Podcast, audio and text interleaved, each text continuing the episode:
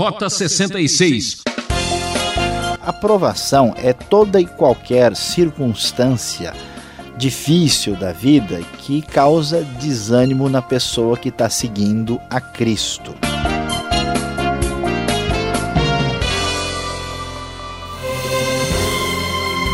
É, você já sabe, aqui é Beltrão com mais um programa Rota 66, o caminho para entender o ensino teológico dos 66 livros da Bíblia. Hoje vamos começar uma nova série de estudo bíblico na carta de Tiago, uma das últimas cartas do Novo Testamento. Vamos ler o capítulo primeiro. E o professor Luiz Saião preparou um tema que interessa a todos nós vencendo as provações. Você sabe qual a diferença entre a tentação e a provação? O melhor aço tem que passar pelo fogo mais quente, não é mesmo? Fique com a gente e descubra o lado prático da teologia. Rota 66, o seu programa sobre a Bíblia. E hoje nós vamos lá adiante começar a estudar o livro de Tiago. Você que está acompanhando sabe muito bem que nós já estudamos todo o Pentateuco, estudamos também já alguns livros do Novo Testamento e agora vamos estudar o livro de Tiago, que tem bastante relação ainda com o Antigo Testamento, e então seremos capazes de aprender coisas importantes para a nossa vida prática. E o nosso assunto hoje, estudando o capítulo 1, é vencendo as provações. Tiago, que é meio-irmão de Jesus, é o autor desta carta, que muito provavelmente é a primeira carta do Novo Testamento. Os estudiosos geralmente situam Tiago, mais ou menos entre o ano 45 e o ano 50 da era cristã. Ele manda esta carta para uma comunidade de cristãos que está vivendo em diversos lugares, por isso é mandada para as doze tribos dispersas entre as nações, e nesse contexto ainda toda a comunidade da fé é, tem apenas judeus convertidos, ainda não temos gentios na igreja cristã que acabara de nascer há pouco tempo. E Tiago vai direto ao assunto, começando conforme a leitura da nova versão internacional da Bíblia, versículo 2 em diante, onde lemos o seguinte: Meus irmãos, considerem motivo de grande alegria o fato de passarem por diversas provações, pois vocês sabem que a prova da sua fé produz perseverança. E a perseverança deve ter ação completa, a fim de que vocês sejam maduros e íntegros, sem lhes faltar coisa alguma. Então, vamos até aqui, versículo 4, e podemos começar a entender o que está acontecendo. Aqueles cristãos judeus novos na fé estão começando a ter uma grande questão em mente: como é que Deus está com eles, como é que eles estão no caminho da verdade e ao mesmo tempo passando por muitas lutas, dificuldades e provações, provavelmente envolvendo até mesmo perseguição. E então Tiago diz: Olha, não se preocupem, vocês devem ter grande alegria. Olha que lição interessante quando passarem por provações, porque isso tem uma finalidade mais adiante. Isso ajuda a fé a desenvolver. Então, isso produz perseverança e essa perseverança leva à maturidade, como uma espécie de fruta que chega no ponto certo, de modo completo, integral. Por isso o texto fala maduros e íntegros, sem faltar em nada. E ele então consegue, é, vai adiante do versículo 5 e diz: Se algum de vocês tem falta de sabedoria, peça a Deus, que a todos dá livremente, de boa vontade, lhe será concedida, peça, porém, com fé, sem duvidar, pois aquele que duvida é semelhante à onda do mar, levada e agitada pelo vento. Não pense tal pessoa que receberá coisa alguma do Senhor, pois tem mente dividida e é instável em tudo o que faz. Diante de provações, lutas e dificuldades, qual é a nossa reação? É reclamar e achar que a gente não deveria passar por isso. Qual é a resposta de Deus? Não, você vai passar porque isso é importante para o seu crescimento. A questão não é não ter tribulações e dificuldades, a questão é saber lidar com elas. Por isso, é necessário ter sabedoria. Sabedoria é o remédio de Deus para vencer o momento de provação de dificuldade. E como é que se consegue sabedoria? Na universidade? Será que a sabedoria está ah, na cultura ou na inteligência ou num QI alto? Não, está com Deus. Peça a Deus. E é interessante que a pessoa poderia ter receio de pedir a Deus, porque talvez não se sentisse merecedora, mas Deus não joga nada na cara de ninguém, como diz o grego literalmente. Deus dá livremente. A sabedoria será concedida. Fique tranquilo, peça sem duvidar, porque aquele que duvida, que não acredita na bondade de Deus, é uma pessoa instável que não sabe direito para que lado está indo. E diante dessa realidade, o versículo 9 começa a fazer a comparação entre a pessoa que está numa posição bem de vida e aquele que está em dificuldade. Ou seja, preste atenção à sua realidade. Quem está numa condição ah, humilde deve orgulhar-se quando estiver em elevada posição. O rico deve orgulhar-se caso passe a viver em, humil em condição humilde, porque o rico passará como a flor do campo. Pois o sol se levanta, traz o calor e seca a planta, cai então a sua flor e a sua beleza é destruída. Da mesma forma, o rico murchará em meio aos seus afazeres. Diante das circunstâncias difíceis da vida, é necessário estar preparado para as grandes e possíveis rápidas modificações. Quem está bem pode, de uma hora para outra, ter dificuldades. E quem está numa situação humilde pode, de repente, prosperar de maneira muito rápida. Então, preste atenção, saiba como se comportar, tenha sabedoria neste momento. Feliz é aquele que persevera na aprovação, é o homem que persevera na aprovação, porque depois de aprovado, receberá a coroa da vida que Deus prometeu aos que o amam, mostrando aí essa essa aprovação da parte de Deus para aquele que vai até o final com perseverança no momento de dificuldade. E qual é a grande questão, qual é o grande problema que surge na hora de uma tribulação, na hora de uma dificuldade? É quando uma pessoa passa por algo que vai além disso, que é a tentação. E diante de uma situação dessa, a pessoa corre o grande risco de dizer o seguinte, conforme o versículo 13: quando alguém for tentado, jamais deverá dizer eu sou estou sendo tentado por Deus, pois Deus não pode ser tentado pelo mal e a ninguém tenta, como diz o texto da NVI. Cada um, porém, é tentado pelo próprio mau desejo, sendo por este arrastado e seduzido. Então, esse desejo, tendo concebido, dá à luz o pecado, e o pecado, após ter ser, sido consumado, gera a morte. Então, observe que o perigo é que diante de uma tentação, a pessoa poderia imaginar o seguinte: ó, se eu estou passando por essa dificuldade, a tentação é aquela vontade de fazer alguma coisa que vai contra o desejo de Deus, aquela tendência forte que tem como aliado o próprio coração humano, é o próprio mau desejo, que arrasta, seduz engana a pessoa até gerar morte a pessoa, para fugir da sua responsabilidade, tenta jogá-la nas costas de Deus. E então o texto diz: olha, não, não. A aprovação, ela vem de Deus e ela tem o propósito de produzir amadurecimento. Mas a tentação é aquela chamada para o pecado, aquela vontade da desobediência. Isso vem do coração humano. Deus não tenta ninguém. Não adianta tentar dizer que Deus é o responsável pelo seu erro e pelo seu fracasso. Por isso, então, o texto diz, meus amados irmãos, não se deixem enganar. Toda boa dádiva e todo bom perfeito, dom perfeito vem do alto, descendo dos pais das luzes que nunca muda, que é o próprio Deus.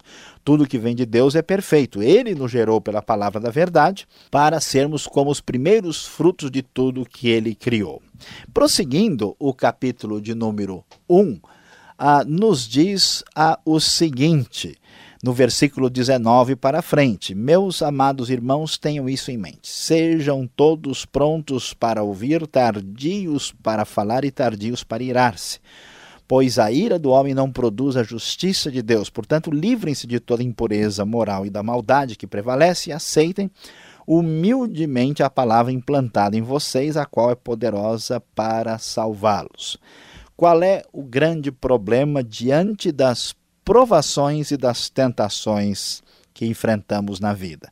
Onde é que está o cerne dessa dificuldade? O problema está conosco.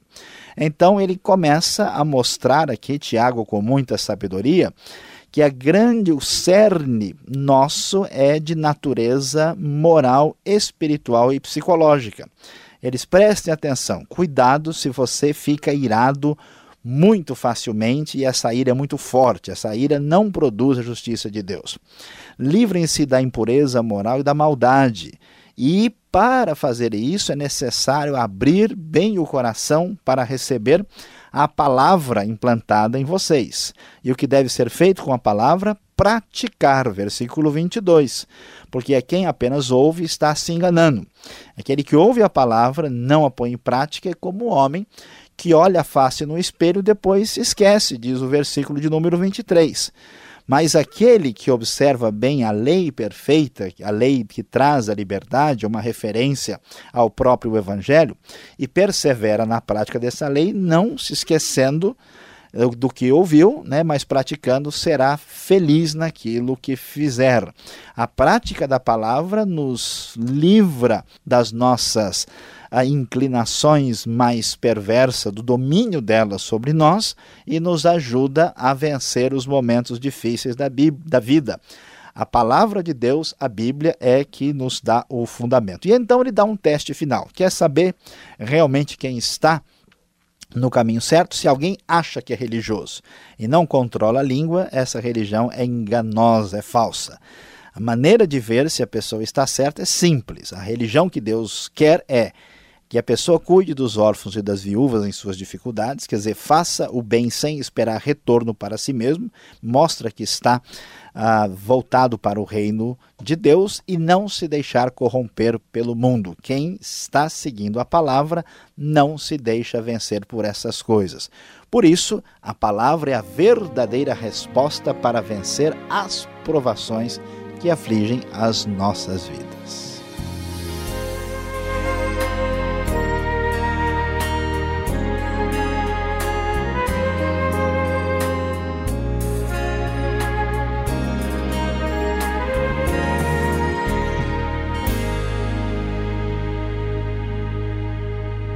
É, você acompanha o programa de estudo bíblico Rota 66, que tem produção e apresentação de Luiz Saião, redação e participação Alberto Veríssimo e na locução Beltrão, seu amigão, numa realização transmundial. Marque lá. Nosso endereço para contato é Caixa Postal 18.300, CEP 04626-970 São Paulo, capital. E-mail rota66 arroba transmundial.com.br. Hoje estamos começando a série Tiago com o tema Vencendo as Provações, baseado no capítulo 1 desta carta do Novo Testamento. Seguimos com a segunda parte. Vem aí as perguntas e respostas.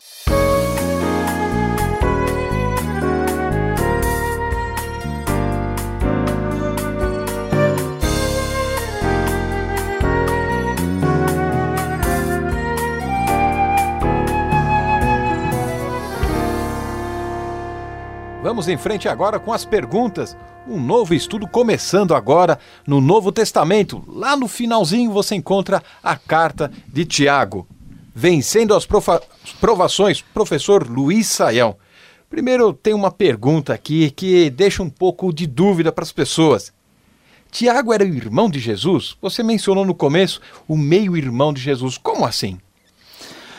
Muito bem, pastor Alberto, essa questão, ela de fato chama a nossa atenção. Primeiro, uma coisa interessante que Tiago em grego é Jacobos, é o mesmo nome de Jacó, pouca gente sabe disso.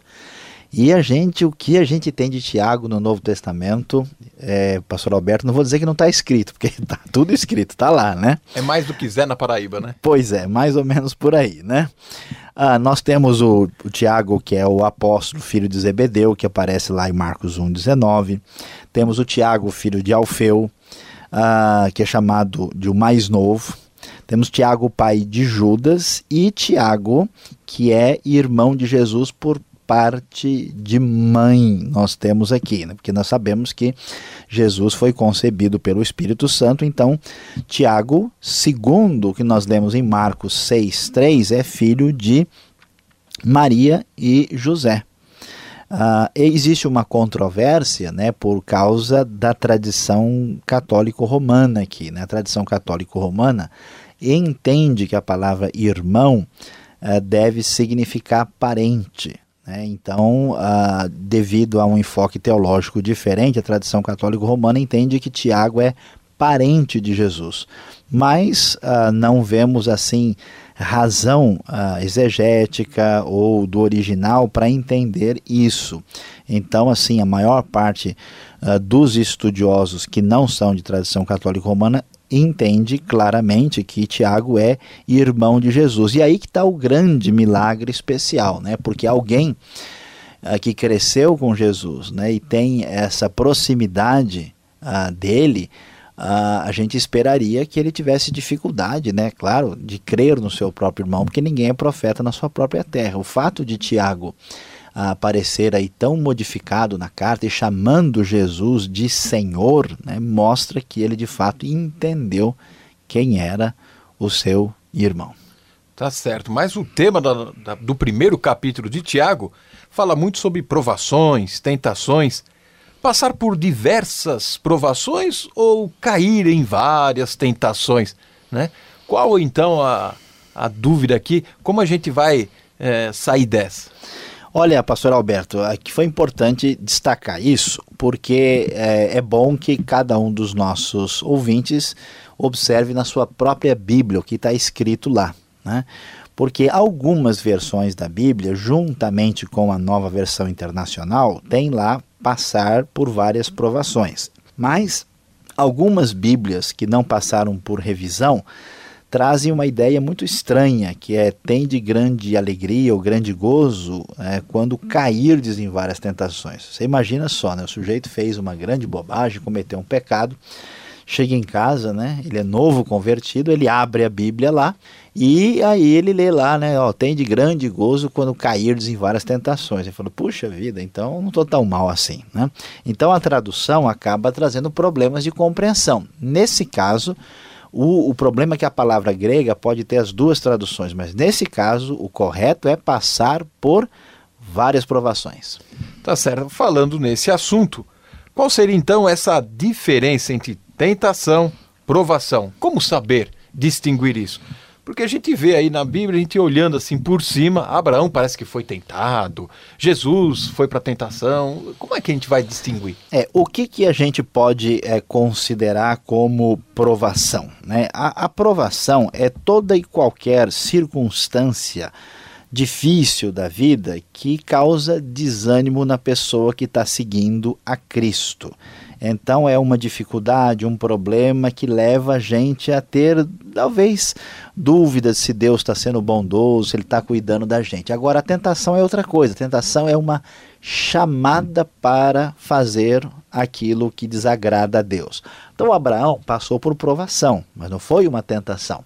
Ah, nós vemos que Jesus, sim, foi tentado, porque ele foi chamado pelo diabo para cometer um pecado.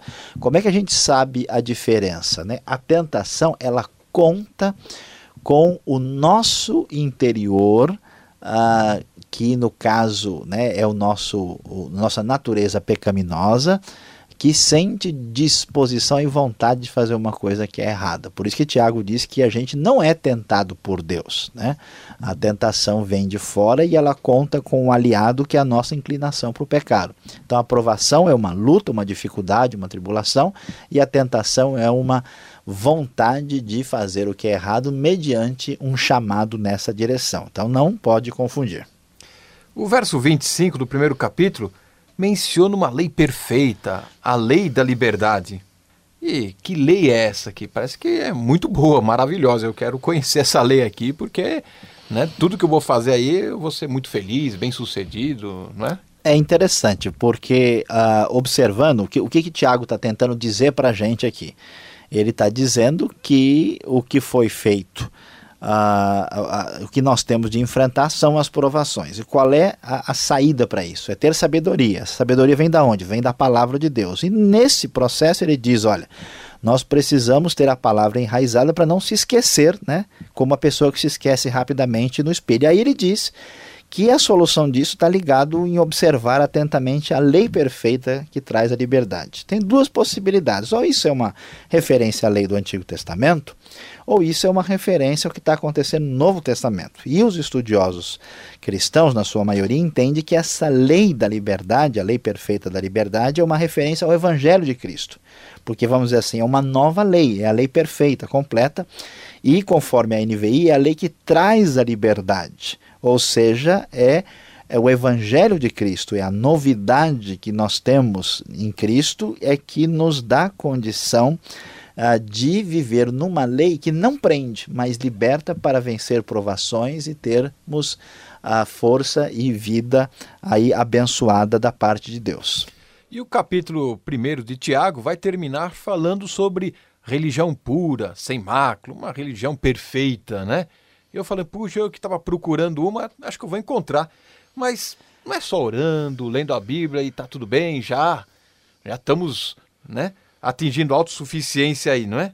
Agora, isso parece que não é muito diferente das igrejas que nós encontramos por aí, né? Eu acho que é bem diferente das igrejas. Nunca encontrei uma igreja que seja a igreja dos órfãos e das viúvas. Não tem, nunca vi esse tipo de igreja. Né? Ah, geralmente, a maior parte das comunidades cristãs enfatizam ah, certas coisas que são hábitos talvez mentais assim, né, e, e talvez mais religiosos no sentido talvez até místico. Mas o que que Tiago diz? Tiago diz que quem de fato está envolvido com a palavra Uh, ele tem dois testes interessantes que vão comprovar a legitimidade disso. Primeiro é aquela pessoa que faz as coisas desinteressadamente. Olha só que o texto diz que é para uh, visitar, ou cuidar os órfãos das viúvas nas suas dificuldades, quer dizer, as pessoas que não têm como devolver nada para você. Alguém que faz né, o bem com essa intenção. E não se deixa corromper pelo mundo, que fascina a gente para viver em função da gente mesmo. Ou seja, quem está vivendo para os outros e para o reino está comprovando que está no caminho certo. Agora, se a pessoa só vai à igreja, lê Bíblia, faz oração e canta assim por costume, ele está fora daquilo que a Bíblia considera como prática da palavra. Ou seja, também você não pode chegar simplesmente, né, montar aí um orfanato, um asilo, etc., e ir embora também, né? É, depende o que isso significa, né? Se for no espírito de Tiago, não há problema. Se, se for para merecer alguma coisa diante de Deus, para tentar ser uma pessoa, né, que impressiona espiritualmente, está fora do que Tiago está dizendo. Tá certo. Você está acompanhando aí o primeiro estudo na carta de Tiago. O professor Luiz Saião ainda tem uma aplicação do estudo para você. Fique ligado.